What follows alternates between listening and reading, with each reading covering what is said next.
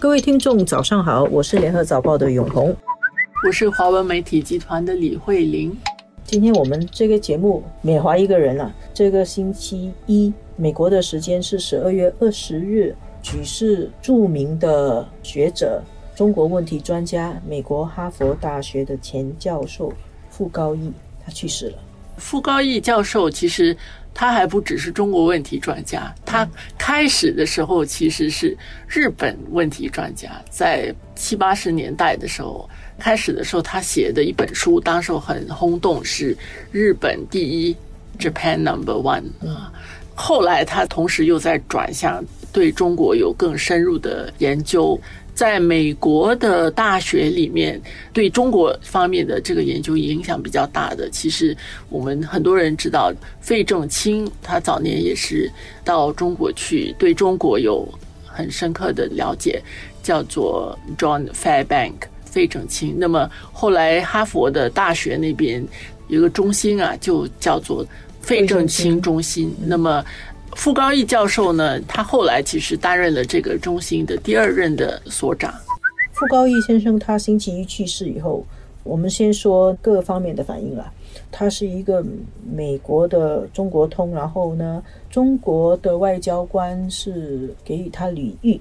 在当天的外交部的例行记者会上，发言人汪文斌说：“我们会永远。”记得他对于推进中美关系所做出的贡献，但是除了这个以外，还有中国驻美大使崔天凯也在他的推特里面说怀念他，然后说他是一个中国人民的好朋友。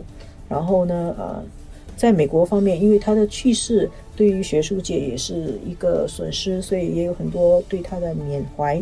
刚才慧玲说到傅高义最早的成名作品是他写的《日本第一》。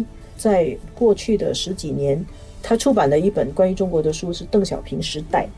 这本书在西方世界出版，在二零一三年也在中国出版，也是引起相当大的轰动。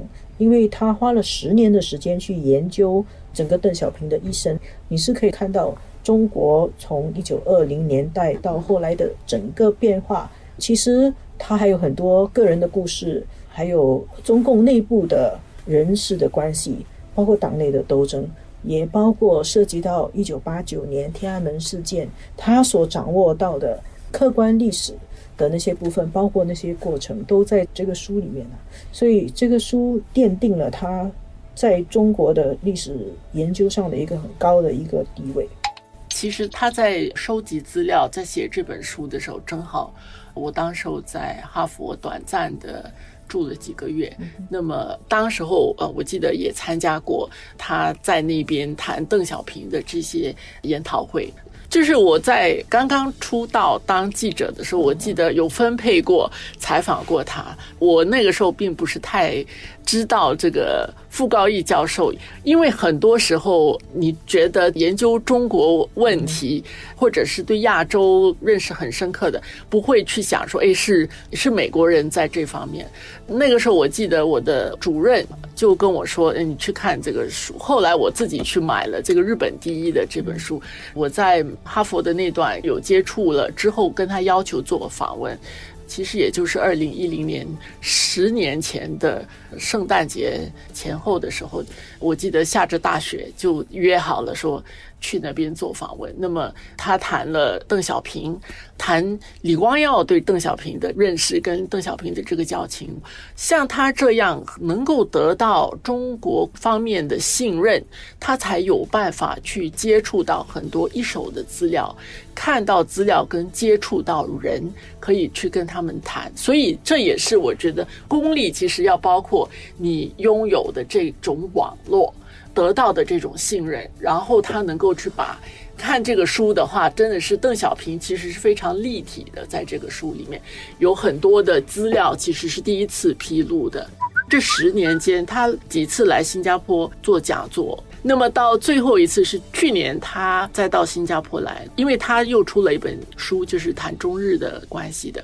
那么我们的这个英文版的这个《思想中国》（Think China） 的同事给他做了专访，我也到现场去跟他再打招呼。我们也一起吃了一顿饭，那么就是聊天。他是非常客气的一位大牌学者，他是完全是可以用中文来沟通的。